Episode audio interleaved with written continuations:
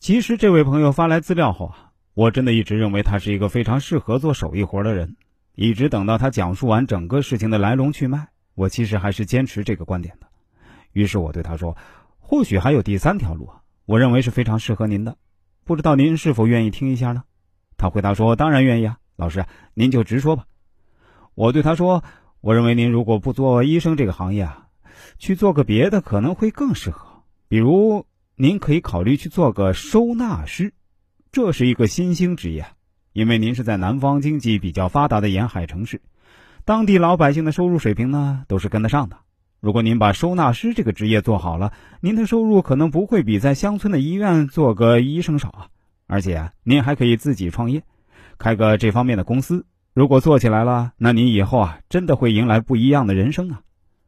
他回答说：“老师，您的建议还是有点意思的。说实话，我本来想接受去乡村医院做个医生。”但内心是非常的不甘啊，因为我本来没有犯错误。收纳师这个职业我听说过，如果真的要去做呀，我想我是可以做好的。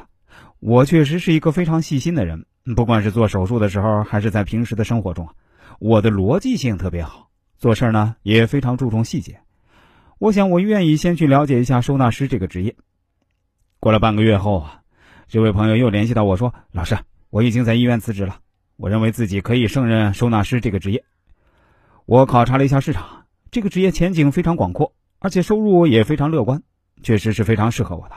所以啊，我决定不再贪恋医院那个职位了，也不愿去受这个鸟气。我父母现在不是很理解，但我老婆还是非常支持的。我对她说：“确实可以去大胆尝试，而且这个行业里面的从业者文化素质普遍没有您这么高。”这就说明您在这个行业内啊，能够看到的东西会比别人更多。比如，将来您要在这个行业内自己创业，绝对是非常具有优势的。他回答说：“先一步一个脚印做下去吧，创业的事情呢，我也会认真考虑的。”现在到目前为止的情况是，距离上次咨询已经过去了两年左右了。这位朋友前阵子对我说，自己的收纳公司已经通过公司注册了，现在公司已经有十几号员工了。他还一直对我说：“老师啊，真的非常感谢你。我现在不但收入比做医生的时候更高，而且重要的是，我认为自己迎来了一次人生的转折。如果我当初真的接受了去做个乡下的医生，我心里过得肯定不舒服，而且还会被人在背后指指点点。现在我确实整个人的身心都是自由的。”我对他说：“你不必谢我，最终还是通过您自己的努力，才有了今天的成绩。”我只不过是给了一点自己的建议，最终的路还是您自己脚下走出来的。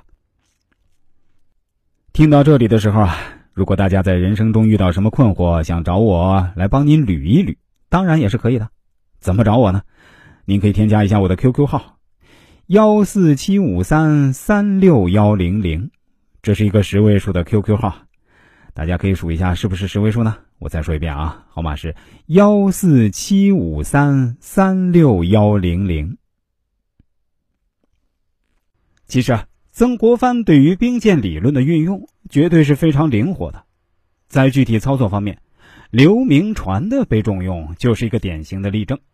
刘铭传是后起的淮军将领，曾随李鸿章赴上海镇压太平军。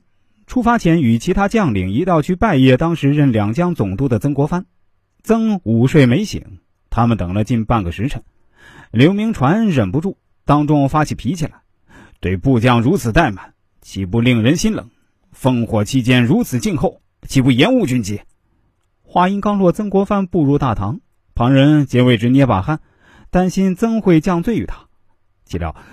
曾国藩见刘铭传颜面广长，铁生铁面，有雄侠威棱之气，料定他日后事业非淮军其他将领可比。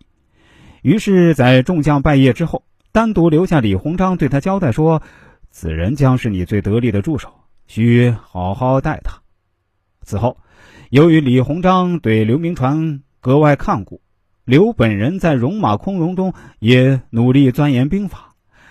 曾力挫法国侵略军于基隆，并任首任的台湾省巡抚。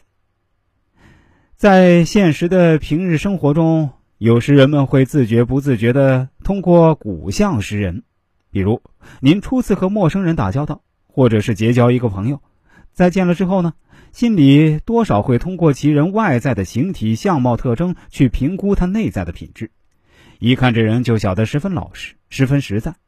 这个人看起来十分内向，十分大方，或者这个人十分能干，十分开朗等等，这些都属于身相的一些萌芽形式。英国的行为学学者雷兹蒙说：“人并不能比其他动物特别高级或特别低级，人也属于动物的一种。动物有不同的体型，人也有不同体型，如肥胖型、枯瘦型、筋骨型。这样的体型出现在人类身上，受多种因素影响。不过多多少少也可以表示一个人的性格。而且你在商场或平日生活中想要一切顺利的话呢，就需要保持良好的人际关系。”要达到这个目的，首要条件就是深知对方的性格，进而才能透视对方的心理。根据德国学者雷奇马的性格判别方法，大致可以根据六种体型来分析人格的特征。第一，筋骨强壮而结实的形态，坚忍质。筋骨强壮而体格结实的人呢，往往是坚忍质形态的人。这种人肌肉和骨骼发达。肩膀宽大，脖子粗，从事举重、摔跤和土木工程方面的工作，容易出人头地。然而，在公司、银行当经理的人也会有这种形态的。这种人做事认真、忠实，当公司或银行里的经理是最恰到好处的。